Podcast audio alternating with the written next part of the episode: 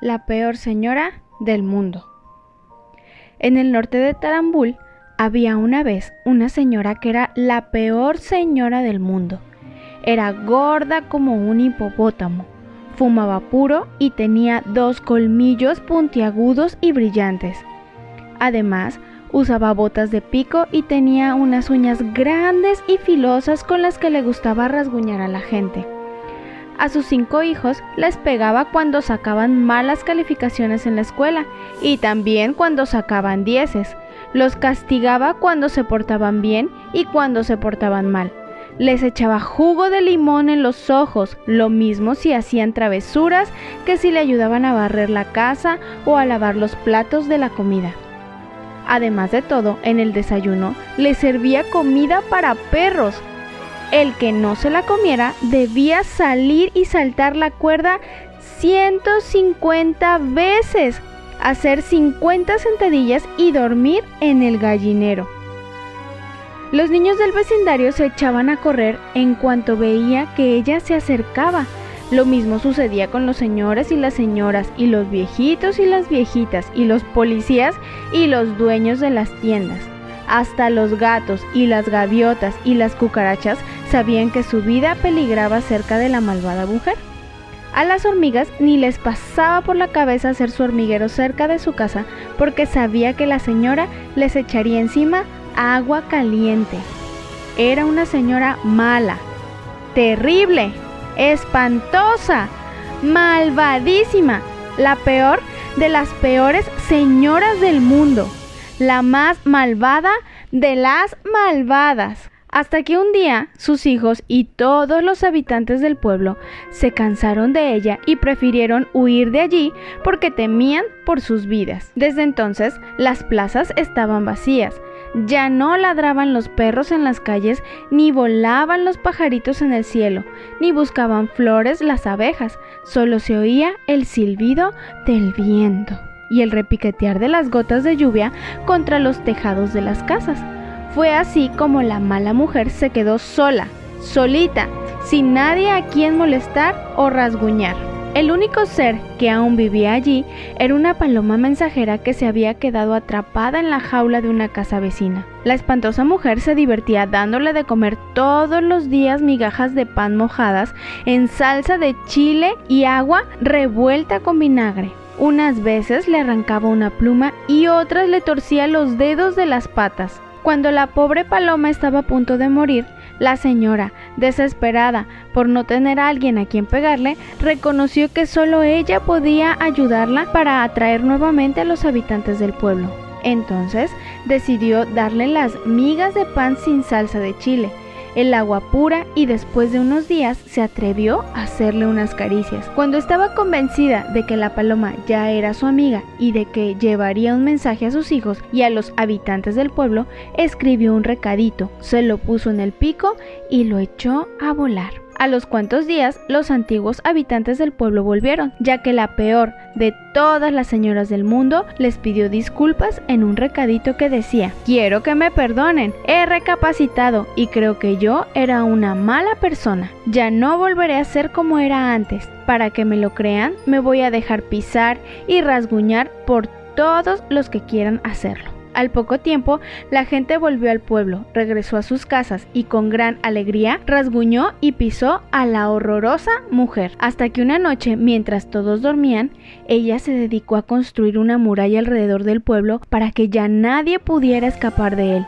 ¿Quién sabe cómo lo hizo? Pero lo cierto es que una alta muralla atrapó a la mañana siguiente a toditito el pueblo y desde entonces volvió a ser la peor, la más peor la peorcísima de todas las señoras del mundo. Les pegaba cachetadas a sus hijos, mordía las orejas de los carpinteros, apagaba su puro en los ombligos de los taxistas, daba cocos en las cabezas de los niños, puntapiés a los viejitos, piquetes de ojos a los generales del ejército y reglazos en las manos de los policías. Luego les echaba carne podrida a los perros, rasguñaba con sus largas uñas las trompas de los elefantes, les torcía el cuello a las jirafas y se comía vivas a las indefensas tarántulas. Hasta los leones se portaban como gatitos cuando la veían, porque ella les jalaba tanto la melena que los dejaba pelones y con lágrimas en los ojos. ¿Y qué decir de las flores? En unas cuantas horas no hubo una sola que conservara sus pétalos. Pero sucedió también que un buen día, mientras la señora dormía su siesta, todos los habitantes del pueblo se reunieron en la plaza central. El jefe de los bomberos dijo, esto ya no puede seguir así. Es cierto, lo respaldó el boticario. Debemos tirar la muralla y correr a todo lo que den nuestros pies. ¿Y por qué no? preguntó un niño la convencemos de que ya no nos deje de molestar. Ja, ja, ja, ja. Pegaron todos una sonora carcajada que apagaron de inmediato por temor a despertarla. No, intervino el más viejo del pueblo. Lo que debemos hacer es engañarla. ¿Engañarla? Se sorprendió el dueño de la fábrica de hielo. Pero, ¿cómo vamos a engañarla? Muy fácil, aseguró el viejito. Cuando ella nos pegue, vamos a darle las gracias. Si nos muerde las orejas, le pedimos que lo haga otra vez. Si nos rasguña, le decimos que es lo más delicioso que hemos sentido en la vida. ¿Qué les parece? ¡Oh! exclamaron todos con los ojos abiertos. No es mala idea, añadió el dueño de la mayor flotilla de camellos del pueblo. Y así quedaron de acuerdo. La señora se despertó de su siesta hecha una furia. Tenía unas ganas enormes de pellizcar a un niño. El primero que encontró era su hijo mayor. Lo prendió del cachete y no lo soltó hasta después de media hora. El hijo, aguantando el dolor, le dijo, Gracias, mamita. ¿Podrías darme otro pellizco? Ándale, por favor, aunque sea uno solo. La señora, extrañada al principio, le dijo que no, que él no merecía un premio así. Luego se fue contra la vecina, en cuanto la vio, le dio una tremenda patada en la espinilla con la punta de su bota. Aunque le dolió en el alma, la vecina se mordió los labios, aguantó las lágrimas y le dijo a la agresora, Muchas gracias, muchas gracias. ¿Le podría pedir un favor? ¿Un favor? ¿Qué favor ni qué favor? gritó la malvada. Deme también una patada en las pompas. Se siente muy bien. Nunca me habían pegado tan bien como usted. ¿Pega tan fuerte? No, no y no. ¿Quién se cree que es para pedirme un favor? Ni siquiera una nalgada, suplicó la vecina con una cara, la verdad muy triste. Como vio que estaba sucediendo cosas muy raras, la mala mujer fue a buscar al zapatero y le jaló los pelos tanto que se quedó con ellos en la mano. Muchas gracias, doña, le dijo. Le agradecería que me quitara los demás pelos.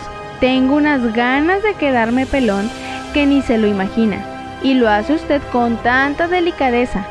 Créame que ni el mejor peluquero del mundo lo haría también. Y así fue la peor señora del mundo con todos y cada uno de los habitantes del pueblo, hasta que llegó la noche y le dio sueño. Mientras ella dormía, la gente volvió a reunirse. Creo, dijo el más viejo, que nuestro plan está funcionando. Ahora tenemos que seguir engañándola. Cuando a ella se le ocurra hacer alguna cosa buena, si es que se le ocurre, vamos a quejarnos como si nos doliera y fuera la peor cosa que alguien nos pudiera hacer. La sonrisa se apoderó de todas las bocas que a coro respondieron, de acuerdo. A la mañana siguiente, la peor señora del mundo se levantó de pésimo humor.